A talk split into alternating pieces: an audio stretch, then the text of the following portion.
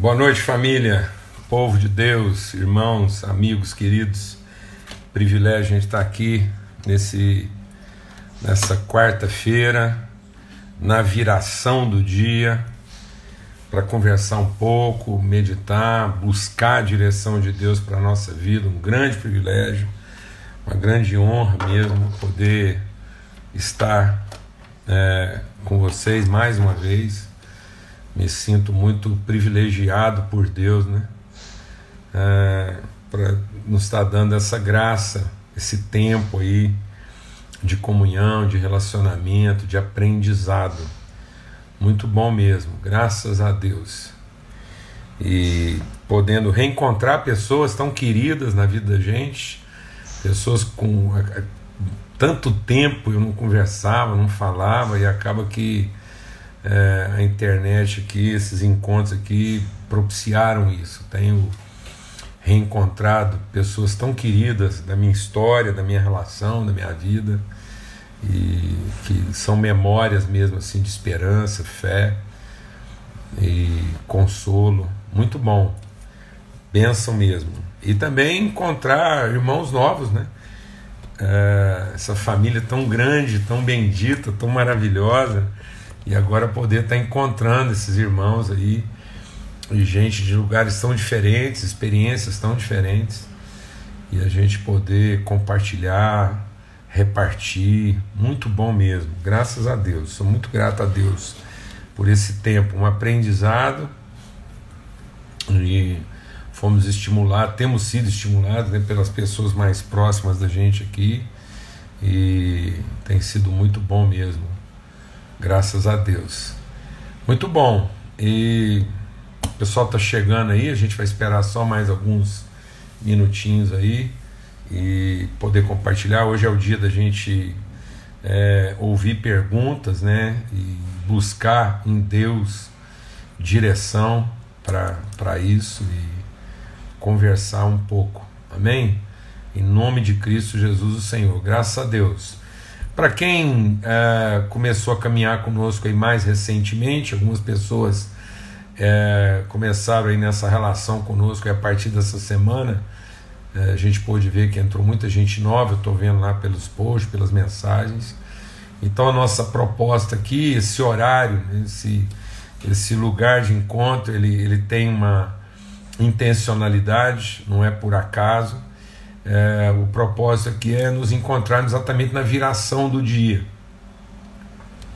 O que, que isso quer dizer? É quando né, vai vindo o ocaso e começa a noite, é o pôr do sol, né? é aquele momento em que a comunidade era conclamada a, a, se encontrar em casa, se reunir em família, encerrar o dia e ter mesmo uma palavra de esperança na vida uns dos outros para enfrentar a noite, né? A noite que é ausência física, ambiental de luz.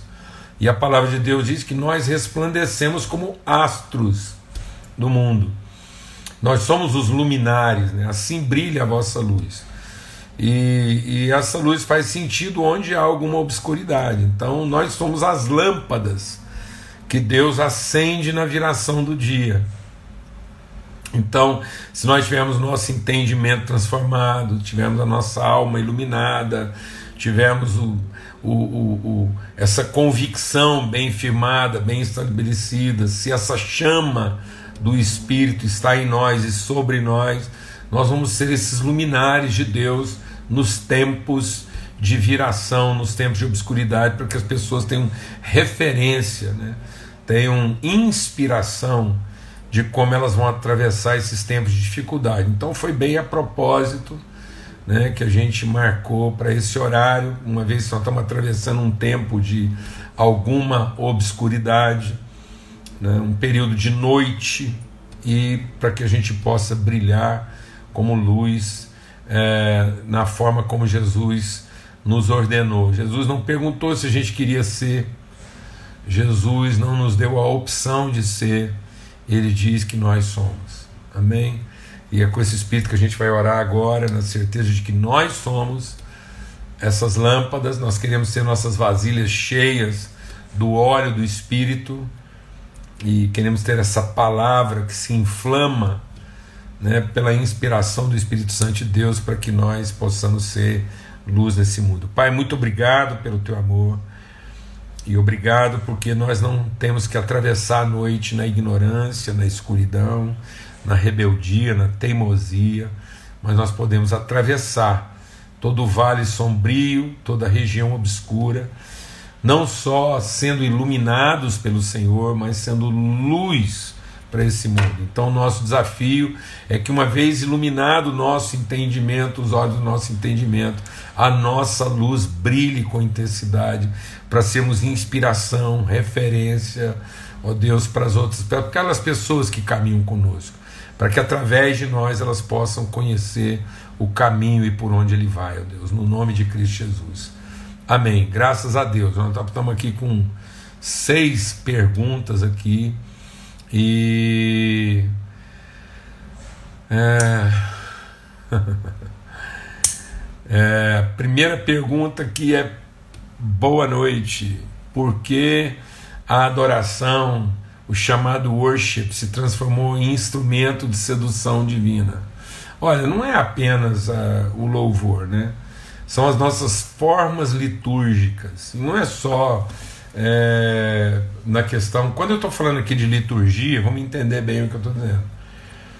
É, são todas as nossas formas litúrgicas que acabam se tornando formas religiosas.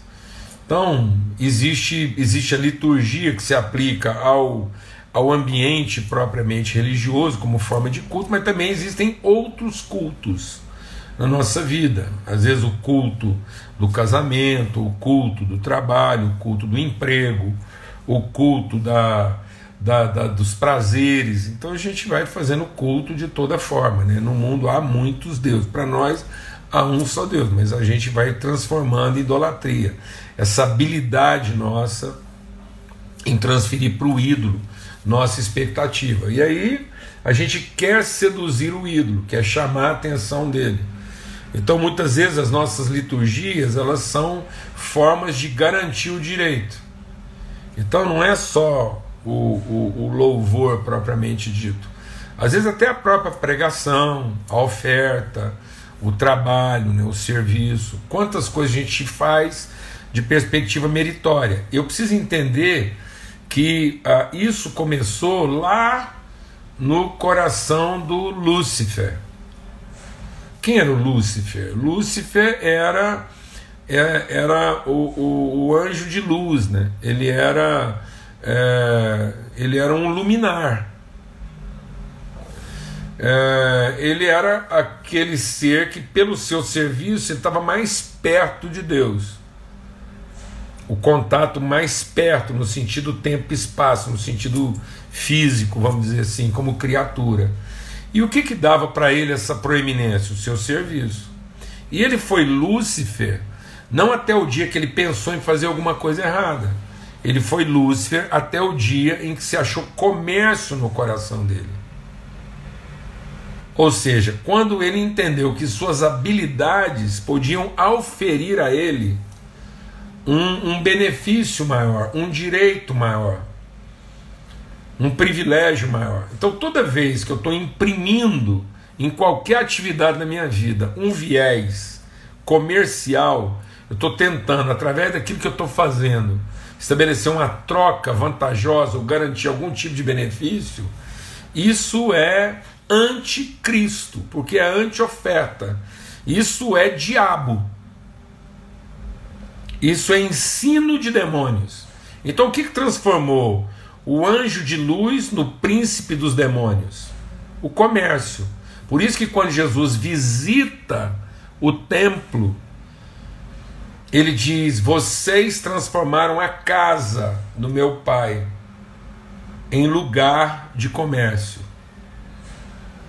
Então, quando ele está falando da casa, ele não está falando do templo apenas, ele está falando do, do, do nosso próprio templo. Então, muitas vezes, esse lugar onde Deus quer habitar, na relação, na oferta espontânea, nós transformamos tudo numa relação comercial. Então, me pergunta, por que, que a gente transformou louvor em barganha pelo mesmo motivo que a gente transformou um elogio para a esposa em barganha. Um serviço prestado em barganha. Um elogio em barganha.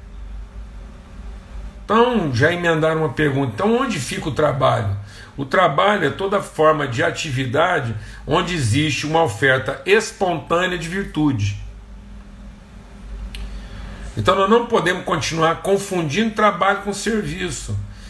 Serviço é aquela é aquela atividade escrava onde eu não estou entregando virtude, é onde eu estou garantindo direito. Deus é trabalhador. O único ser do universo que não precisava trabalhar é Deus, no entanto ele trabalha. E por que, que Deus trabalha? Porque o trabalho de Deus é entregar virtude e não garantir reconhecimento. Toda vez que eu estou fazendo alguma coisa para garantir o reconhecimento, para oferir direito, então isso tem um viés, isso tem uma proposta comercial. E aí a relação está promiscuída, porque ela se torna uma relação de interesse ou de necessidade. Por isso que Jesus diz: a vida está em mim e eu espontaneamente a dou. Então o princípio vital é uma oferta espontânea e não uma troca vantajosa. Amém? Graças a Deus. Então vamos lá. É...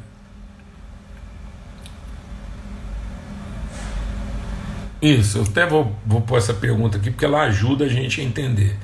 Então podemos entender que buscar a ajuda de Deus, na verdade, seria buscar o conselho de Deus. É isso, porque na verdade, então, qual é a ajuda? Opa, desculpa aqui. Qual é a ajuda que de fato nós estamos. Qual seria então o nosso maior desafio? É ser transformado o nosso entendimento para que a gente é, descobrisse o que Deus já deu e que eu sou o veículo de entrega. Foi isso que Jesus falou com a mulher samaritana: ah, se você soubesse o que Deus já te deu. Então você se tornaria uma fonte de águas vivas, inesgotável. Então a fé não é a forma como eu alimento a expectativa do que Deus ainda fará por mim. Isso é crença. Então muitas vezes o meu louvor, a minha oferta, o meu trabalho está carregado de crenças, na expectativa do que eu ainda vou alcançar, obter ou garantir. E por isso não está carregado de virtude. Então o que nós estamos precisando? De iluminação do entendimento. Que é o conselho de Deus. O que então que é o conselho de Deus? O conselho de Deus é aquele ambiente onde eu fui gerado como filho de Deus.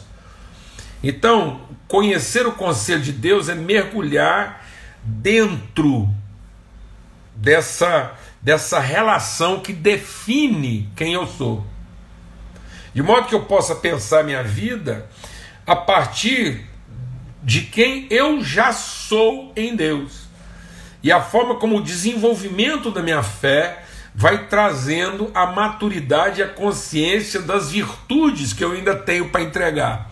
Então, quanto mais maduro eu me torno, mais espontâneo na minha oferta. Então, o que, que prova que eu estou amadurecendo?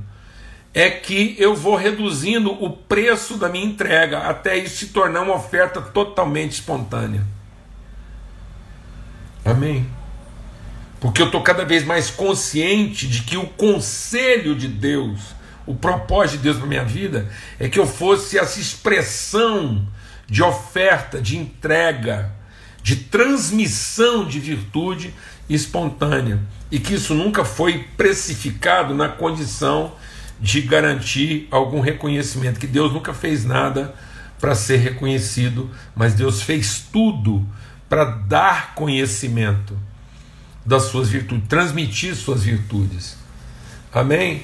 Então, mais do que pedir a ajuda de Deus para que aquilo que eu estou fazendo dê certo, eu preciso conhecer em Deus se aquilo que eu estou fazendo traduz exatamente, é a melhor forma de entregar toda a virtude que eu tenho para entregar.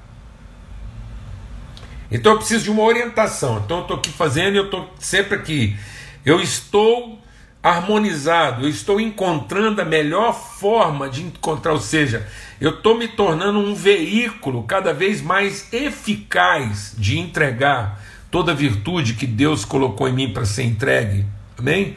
De modo que eu possa entregar isso de forma cada vez mais espontânea, cada vez mais eficaz.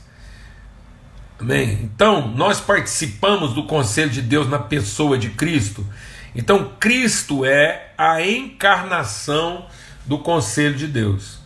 Então, Cristo, e aí agora eu quero gastar um tempinho aqui, já que essa pergunta veio, que a gente tem que parar de pensar Cristo como Jesus só e pensar Cristo como a pessoa toda Cristo, que é Jesus e a igreja, a cabeça e o corpo. Então nós somos uma pessoa só com Cristo. Então, eu, é, quando Cristo, quando Jesus se revela o Cristo, e quando é que Jesus se revela o Cristo? Quando ele finalmente ele entrega tudo e entrega tudo espontaneamente. Amém? Dependendo exclusivamente de Deus.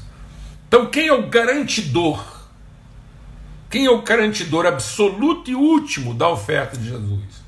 Não é o recebedor, não é o reconhecimento, mas é o gerador. Então, Cristo está se entregando. Vou falar uma coisa que assim se alguém quiser usar para o mal, pode até usar, né? mas a gente tem que correr esse risco. É, ele está se entregando não a nós, ele está se entregando ao Pai em favor de nós. Então a entrega dele é a Deus a nosso favor. Porque ele está entregando o espírito dele a Deus para que Deus tome desse espírito e o distribua a nós. Muito do nosso desapontamento, deixa Deus ministrar o nosso coração, muito do nosso desapontamento, das nossas mágoas, do nosso ressentimento é que a gente está se entregando às pessoas. E as pessoas não são dignas disso. E por isso que às vezes você vai ficar frustrado, porque você vai se entregar e a pessoa vai tratar aquilo mal. E aí é como se ela tivesse que dar contas a você daquilo que aí ela está te devendo a entrega que você fez. Não, mas ninguém deve nada para nós. Sabe por quê? Porque nós não entregamos para ela, nós entregamos ao Pai, nós entregamos ao conselho para que ele agora distribua. Então, quando você está entregando alguma coisa a alguém, na verdade a sua entrega não é a ele, a sua entrega é a favor dele. Então eu não me entreguei aos meus filhos, eu me entreguei em favor deles. Porque aí eu estou fazendo uma entrega em favor. A virtude que eu estou colocando, eu estou fazendo a minha oferta a Deus. O meu sacrifício é a Deus. Eu estou sacrificando a quem me deu, para que isso, não sendo minha posse, possa ser distribuído aos meus irmãos. Amém? Porque o que, que vai inspirar eles? Não é o que eles estão recebendo em si, mas eles vão, o que vai inspirar eles é a oferta que eu fiz. Então, o, o, a, o, o Cristo é o exemplo, ele é a plenitude, ele é o conselho de Deus. Foi aquilo que Deus planejou. Aquele sacrifício, aquela oferta, foi o que Deus planejou. Então, nele reside toda a vontade. Agora, quando a gente está falando dele, não estou falando dele só. Nós estamos falando dele todo. Ele e nós. Nós somos o corpo vivo de Cristo. Então, quando ele está falando assim, eu estou entregando o meu corpo por amor de vocês. Lembra quando Jesus vem encontrar com os discípulos? O Tomé estava meio em dúvida e falou assim: Tomé, coloca a mão aqui do meu lado e coloca a mão aqui. Está vendo marca da minha mão, do meu lado? Ora, Jesus não falou assim: passa a mão na minha testa. Porque Jesus teve uma coroa de espinhos, aquilo oprimia o seu pensamento. Mas a marca, a cicatriz do seu sacrifício estavam no corpo. Então nós carregamos na nossa vida a cicatriz dessa oferta. Então nós comungamos aquele sacrifício, tá vendo? É um sacrifício de todo o corpo em favor dos irmãos, para que isso inspire, para que isso ilumine. Aí, quando eu vejo o nosso irmão primeiro fazendo isso, nós somos filhos dessa oferta que ele fez ao Pai em favor dos irmãos. Por isso, nós também vamos disponibilizar nossas vidas nas mãos do Pai em favor dos nossos irmãos. Para que além de receber a, a, virtude que nós estamos entregando, que no caso é o Espírito, eles sejam iluminados pelo exemplo, inspirados pelo gesto. Por isso que Jesus combina as duas coisas. Ele diz assim: vejam isso. Aí quando ele parte o pão, presta atenção, olha para ver o que, que eu vou fazer agora. Então façam isso em memória de mim. Então eu não posso simplesmente fazer oferta sem também produzir uma memória. Amém? Glória a Deus, aleluia. Então Cristo é o conceito, porque essa era a vontade de Deus, essa continua sendo a vontade de Deus para todos os seus filhos. Então esse é o conselho. Como é que eu faço para ser parte desse conselho? É... Então vamos ver aqui, né? Como que tem uma coisa, né? Então como é que eu faço para ser parte? É isso. Ser parte é você você comungar dessa natureza e não ter receio da sua oferta. Como amadurecer? Como como aprender em momentos de dor e sofrimento sem ceder ao rancor e à vitimização? É, é o seguinte, meu irmão, é só a gente entender que, que é, a dor e o sofrimento são parte essencial do processo. A vida não é para a vida não é para definir se ela é fácil ou difícil. A vida é boa. Às vezes fácil, às vezes difícil. Ela é o rio de Deus correndo. É a água que está correndo, uma hora corre calma, outra hora corre encachoeirada. A dor é parte, então não posso, porque as pessoas, por isso a palavra de Deus diz que as pessoas têm que aprender com a gente, ser inspirado. O que, que eu entrego na alegria? E o que, que eu entrego na dor? O que, que você entrega na dor? E o que, que você entrega na alegria? Porque, gente, deixa Deus ministrar o nosso coração aqui. Gente que se vitimiza na dor se envaidece na alegria. Então, quando ele tá, pode viver um momento de alegria, ele está vaidoso, achando que aquilo que está acontecendo é fruto do que ele fez de certo. Por isso que na hora que ele tem uma dificuldade de dor, ele fica tentando achar um culpado. Ele é vítima do erro de alguém. Então, quem não sabe é, entregar virtude na dor, também não sabe entregar virtude na alegria. Por isso que muita gente confunde felicidade com alegria. Tem gente que não sabe ser alegre que só sabe ser feliz. Sendo que alegria é um mandamento. Assim como perseverança é um mandamento é um ato de vontade, é uma decisão de se submeter à virtude. Então eu quero ser uma pessoa virtuosa, eu quero desenvolver em nós as virtudes de Deus, a primeira coisa que eu tenho que é obedecer essa vontade, nós fomos feitos para isso. Então como é que eu vou enfrentar a minha dor? Com alegria. E como é que eu vou não me corromper na minha felicidade? com simplicidade de coração. Então eu vou saber viver alegre. Por isso que Paulo, deixa Deus ministrar o nosso coração aqui, porque isso é muito forte. Paulo diz assim: Eu aprendi a viver contente em toda e qualquer situação. Então, o contentamento é um aprendizado. Por isso, esse nosso esforço aqui, todo dia, repetindo coisas, insistindo, batendo na cabeça da estaca. Por quê? Porque isso é um aprendizado. As pessoas hoje não querem meditar, elas não querem aprender. Elas querem ir lá, pegar na prateleira o que está pronto, repetir aquilo igual, sei lá, igual macaco, e aí ela acha que se ela aprender um método, ela usar esse método, vai funcionar. Deixa o Espírito de Deus ministrar algo no seu coração, que eu sou engenheiro. Então eu, eu, eu tive uma formação um pouco técnica uma determinada experiência, para ela dar sempre o mesmo resultado, você tem que garantir as mesmas condições normais temperatura e pressão, CNTP. Então você aprendeu isso lá. Quer dizer o seguinte: você pode pegar os mesmos elementos e misturar, combinar os mesmos elementos na mesma quantidade. Mas se houver a mínima variação de temperatura ou pressão, o resultado da experiência pode ser totalmente diferente do que foi a mesma experiência alguns minutos atrás com outra temperatura e com outra pressão. Então, é uma estupidez pessoas que estão querendo pautar as suas vidas em experiências e não em conhecimento.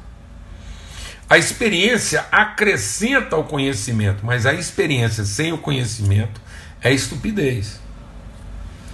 Porque eu vou te falar uma coisa: eu estou casado com a mesma mulher tem trinta e tantos anos. É a mesma, combina, combina Paulo Júnior com a mesma quantidade de lana. Tem, então tem todo dia a mesma quantidade de Paulo Júnior, a mesma quantidade de lana. É os mesmos elementos químicos. Mas vou falar uma coisa: dependendo da temperatura e da pressão do dia, hum, o resultado dessa experiência pode apresentar características totalmente diferentes. Amém? Felicidade é uma experiência. Tristeza é outra experiência. Alegria é uma convicção. É uma transformação do entendimento, é um aprendizado. Então eu tenho que aprender com as minhas experiências felizes e tristes a ser uma pessoa contente em toda e qualquer situação. Então Paulo aprendeu isso. Paulo aprendeu ser uma pessoa. O que é uma pessoa contente? Contente é a mesma raiz da palavra container, ou seja, uma pessoa completa. Lembra que a gente falou, a gente estava falando lá daquele negócio dos nomes de Deus lá, de Isaías? O que é o Deus forte? É um Deus cheio, onde não há. Então, para que, que eu trabalho? Eu trabalho para revelar o meu contentamento com a vida e não para satisfazer minhas carências. Não existe, deixa Deus ministrar o seu coração. Não existe nenhuma atividade profissional que vai suprir suas carências. Não existe, não existe nenhum relacionamento nessa vida que vai suprir suas carências. Zero. A mulher samaritana era uma mulher desajustada em todas as áreas da vida. Ela era desajustada com ela mesma, que estava frustrada. Ela era desajustada no casamento, que já estava no sexto. Ela era desajustada espiritualmente, porque ela não sabia nem qual era o lugar certo de adorar a Deus. Ela estava desajustada socialmente, porque ela vivia uma vida de preconceitos entre judeus e samaritanos. E ela estava desajustada profissionalmente, porque ela já estava cansada de ter que fazer aquele servicinho michulu que ela fazia e aquilo custava demais para ela. Está me entendendo o que eu estou falando aqui? Como é que essa mulher foi curada? Jesus ensinou para ela ser uma mulher o que? Contente. Ah, se você soubesse o que Deus já te deu. Aí tudo na nossa. Esse é o conselho de Deus. Aí ela, aquela mulher, entrou no conselho de Deus pelo poder do Espírito Santo. Aí agora todas as atividades dela estão significadas. Agora o casamento está significado, a atividade lá devocional está significada, atividade profissional está significada, atividade social está significada. Por que, que muitas, quase todas as atividades dos homens estão fora de significado e as pessoas estão buscando nessas atividades algum tipo de satisfação? Não vão encontrar. Não tem igreja nesse planeta que, na sua forma de culto, liturgia e pregação, vai fazer você ser uma pessoa feliz para sempre. Mas você, sendo uma pessoa contente e alegre, você pode inclusive ajudar uma igreja chinfrim a ser transformada, em vez de você ficar só reclamando dela.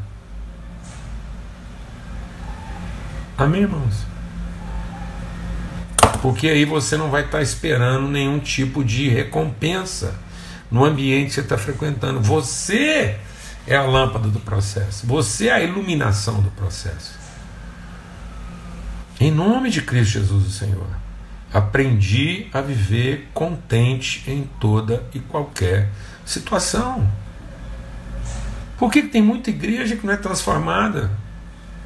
Porque às vezes lá dentro não tem um filho de Deus contente. Bastava ter um filho de Deus contente que podia gerar lá alguma transformação, mas não. Lá tem um punhado de gente insatisfeita esperando que o culto, a reunião, o pregador da noite, ou sei lá quem mais, vai resolver. Amém? E não é por aí.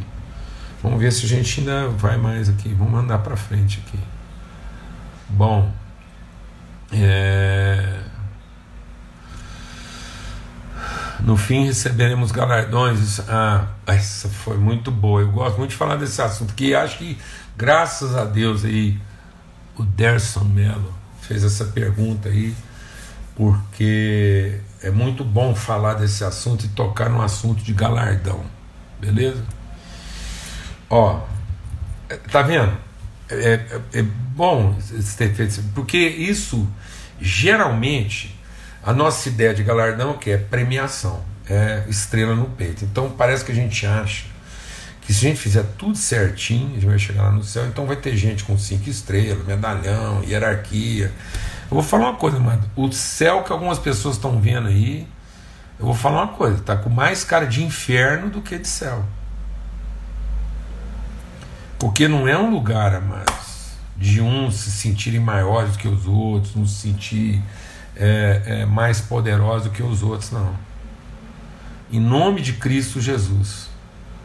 O que, que é galardão? É plenitude. Plenitude. Então eu vou explicar para você assim, mais ou menos. Deixa eu só, vou dar uma. Ah, não, tá aqui, eu pego mais fácil aqui. Tá? Então eu vou apresentar para vocês aqui. É, deixa eu só fazer isso aqui bem rápido. Vou apresentar para vocês aqui três tipos de, de recipiente. Vou fazer um exercício aqui, ver se eu consigo fazer isso aqui pela, pelo nosso vídeo aqui e já ajudar. Então, vocês estão vendo aqui, eu vou até desligar um pouquinho os comentários aqui para ficar mais fácil a, a, a imagem, tá bom? Então vocês estão vendo aqui esse recipiente menor. É um recipiente menor, tá? Aí você está vendo esse recipiente aqui um pouquinho maior. Então, Dois tamanhos de recipiente. E você está vendo agora um outro recipiente ainda maior. Tá bom? Agora eu vou pedir de você um exercício de mente. Imagine você que essas medidas diferentes que a gente viu, né, do menor, do médio, do maior, sejam medidas internas. Medidas internas, subjetivas, invisíveis uma, uma visão que só Deus poderia ter da gente. Imagina que por fora daquilo que é o visível, daquilo que é o aparente, todos fossem iguais. Então imagina que eu teria três recipientes de medidas iguais, externas, e medidas interiores diferentes. Estou tentando exemplificar isso. Então, imagina agora esses três recipientes que por fora são do mesmo tamanho e por dentro tem capacidades, tem é, conteúdo diferente. Imagine os três cheios, totalmente cheios. Aí você perguntaria para o menor: Você está satisfeito? O que, que ele responderia? Completamente. Você perguntaria para o outro: E você está satisfeito? Então você perguntaria para ele: Você está satisfeito? Ele fala: Totalmente. E você, totalmente, estou transbordando. Aí você perguntaria para o outro: E você? Também. Pleno. Então, alguém aqui estaria mais insatisfeito que o outro? Não. Você olharia para eles e todos estão igualmente satisfeitos, porque todos estão igualmente completos. Amém? Agora, só Deus saberia com quanto cada um deles foi preenchido. Então, o que, que eu imagino que é o galardão? é uma condição de preenchimento que só Deus conhece. Só Deus sabe. Só Deus sabe quanto dele cada um de nós conhece. E essa medida de conhecimento está relacionada à minha capacidade de esvaziamento. Então, se durante a vida eu me esvaziei muito, eu aumentei minha condição de conhecimento. Então, quanto mais vazio de mim mesmo o meu interior se tornou, mais pleno de Deus eu me tornei. Então, o que, que vai ser esse galardão? Todo mundo satisfeito igual, não vai ter comparação. Mas Deus sabe quanto de si cada um o conheceu. Por isso que a palavra de Deus diz que quando vier esse tempo de plenitude, nós o conheceremos na medida em que somos conhecidos. Então Deus conhece todos os seus filhos. E todos os seus filhos à volta dele estarão satisfeitos e plenos, porque estarão contentes. Mas só ele sabe quanto cada um conheceu na medida em que se esvaziou de si. Por isso que Jesus é o exemplo pleno de conhecimento. Sabe por quê? Porque ele se esvaziou plenamente. Jesus não guardou absolutamente nada para si. Na sua medida interior, tudo o que ele podia entregar, ele entregou. Ele conhece Deus plenamente. Sabe por quê? Porque se esvaziou disso totalmente. Tendo conhecimento de Deus, não guardou para si a mínima porção por direito, mas a si mesmo se esvaziou para ser achado em figura humana, para que Deus o preenchesse do seu conhecimento. Vamos parar com essa ideia de achar que galardão é uma coisa que nós vamos carregar na roupa para todo mundo ver e que vai ter aplauso no céu. Que desgraça é essa a gente achar que lá no céu nós ainda vamos ter que viver com essas esquisitices de hierarquia humana? Que um mereceu mais do que o outro porque fez mais certo que o outro. Isso é do inferno. Essa teologia meritória é ensino de demônios. Porque foi Lúcifer que pensou que ele podia associar o que ele fazia ao que ele merecia. Nossa vocação é esvaziar. Nossa vocação é transformar nossa oferta na expressão mais espontânea de entrega e não precificar. Sabe onde está o valor da nossa oferta é porque a gente não colocou preço nela. E essa é a vontade de Deus para todos os seus filhos. Esse é o conselho de Deus. E aí isso é um aprendizado. Isso é um aprendizado.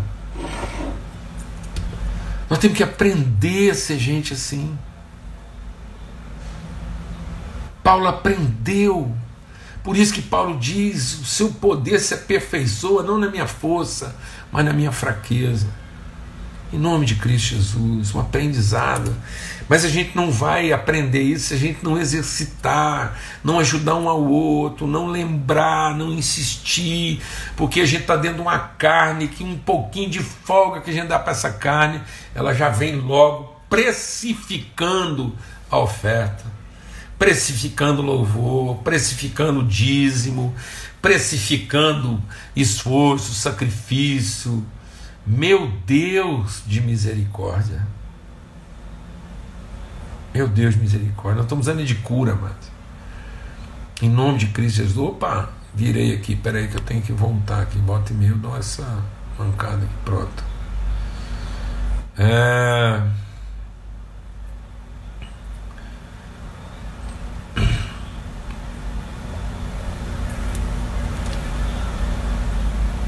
Então, é,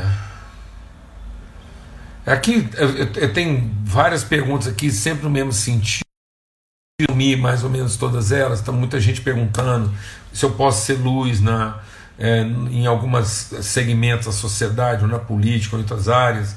E como é, que, como é que eu vou encarar tudo isso aqui que a gente está compartilhando, sabendo que eu ainda cometo os mesmos erros, né? Então, esse é o grande questionamento.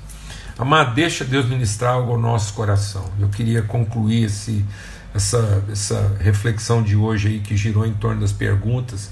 E eu, quero de novo deixar aqui meu testemunho. A nossa oração tem sido para que quando a gente abre essa questão das perguntas, a gente não esteja aqui com essa presunção enciclopédica. Pergunta o que você quiser, que nós vamos responder. Não é nada disso, não. Essa não é a proposta, porque aqui não é uma, um pergunta e resposta no sentido acadêmico, apologético e de verborréia. Não, ah, quando a gente está abrindo esse espaço aqui, é para que na conversa a gente possa discernir o que, que é que está no coração e a gente possa entender o fluxo de Deus para a nossa vida, né? a orientação de Deus para a nossa vida. Quando Paulo fala a respeito do líder, do homem de Deus cristão, ele fala que o nosso desafio é ser irrepreensível e não infalível. Muitas pessoas, na presunção de ser infalíveis, estão se tornando repreensíveis. E o que, que é a pessoa irrepreensível? É aquela que não precisa chegar ao limite de uma disciplina punitiva. Que ele vai chegar no máximo no, no mal entendido. Então eu era um ignorante, Jesus me ensinou, o Espírito Santo me ensinou, e talvez eu não tenha entendido tudo, mas ignorante eu não sou mais. Então ele vem e ensina de novo. E aí eu cometi erros. Eu estou cometendo erros. E aí eu estou cometendo erros porque eu não entendi. Eu não entendi. Então agora eu entendi, eu vou lá e vou corrigir isso. Mas eu não vou precisar chegar ao ponto de ser punido, porque a, o ensino é para o ignorante, a correção é para aquele que não entendeu, que falta entendimento, apesar de não ser mais ignorante, a punição é para o rebelde. Então eu não vou chegar ao nível da rebeldia. Porque eu entendi, estou sendo corrigido. Então, é, e aí eu sou um exemplo para os fiéis, inclusive de arrependimento. E às vezes as pessoas estão tentando ser exemplo infalível. E o infalível é um presunçoso, ele é um arrogante, ele é um soberbo. E ele não é exemplo para ninguém. Então Deus não pediu que eu fosse um marido infalível. Porque uma das coisas que abençoa minha esposa é quando eu assumo os meus erros e vou enfrentá-los. Então Deus não me pediu para eu ser um pai infalível. Mas ele quer que eu seja um pai irrepreensível, ou seja, que eu não precisa ser, que eu não precise ser punido na minha rebeldia mas que eu aprenda e revele às pessoas que eu sou um aprendiz. Amém? Então, meus filhos aprendem comigo, porque se eu fico tentando passar para os meus filhos, para os meus amigos, a ideia do infalível, um dia eles vão estar lá sozinhos, vão cometer o erro deles e não vão ter aprendido comigo como é que eles lidam com os seus próprios erros. Esse é um ponto. Segundo ponto, nesse processo, tá vendo? A gente ser luz, ser exemplo, aprender a ser contente. Então, uma pessoa contente não é uma pessoa feliz. Não, passa por muito problema de tristeza. Eu vivo tristeza de toda sorte. Então eu alterno momentos de felicidade e de tristeza. Como é que eu enfrento a minha felicidade? Como é que eu enfrento a minha tristeza? De maneira contente. Então, alegrai-vos sempre no Senhor. Então, a alegria tem que ser minha constante. Uma pessoa constantemente alegre, que sabe enfrentar seus erros. Com tristeza, mas sem perder a alegria, porque eu sei que há como enfrentar isso e corrigir isso. Então eu não vou lá ficar deprimido porque eu errei, porque eu sei como é que eu vou enfrentar isso. Eu sou uma pessoa que irrepreensível, ou seja, não preciso ser repreendido na minha rebeldia. Por que, que isso é, é, é, é essencial? Porque eu vou estar dando exemplo para as pessoas de quebrantamento, de um coração submisso, e elas vão poder viver o seu contentamento sempre. sempre. E outra coisa que eu quero tratar dentro desse contexto todo que nós estamos falando, de ser luz, ser inspiração, de andar no conselho de Deus e tudo mais, é que, apesar de todo pecado ser um erro, nem todo erro é pecado. Então, quem é transformado por Jesus vai continuar na possibilidade de cometer erros, mas não vive pecando. E nós temos uma mania de, de pedir perdão por tudo quanto é tipo de erro. Não, amados. Assim, erro é erro, pecado é pecado. Então eu preciso ter essa serenidade, essa calma, essa mansidão de entender que só é pecado na minha vida no dolo, na intencionalidade do mal. Amém? Então, às vezes, eu estou errando por ignorância ou eu estou errando porque eu não entendi. Agora, se eu continuar insistindo no erro, isso é pecado. Então, quem é transformado pelo Espírito de Deus não insiste no pecado. E tem muita gente que continua no pecado tentando fazer a coisa certa. Porque ele ainda continua fazendo a coisa certa por mérito, e isso é pecado. Então tem gente que peca ofertando, tem gente que peca louvando, tem gente que peca dizimando. Porque ele está usando a sua oferta, está usando o seu louvor, está usando o seu serviço para seduzir Deus. Então o diabo tentou usar o seu serviço para seduzir Deus, e esse foi o seu pecado. Isso não foi um erro.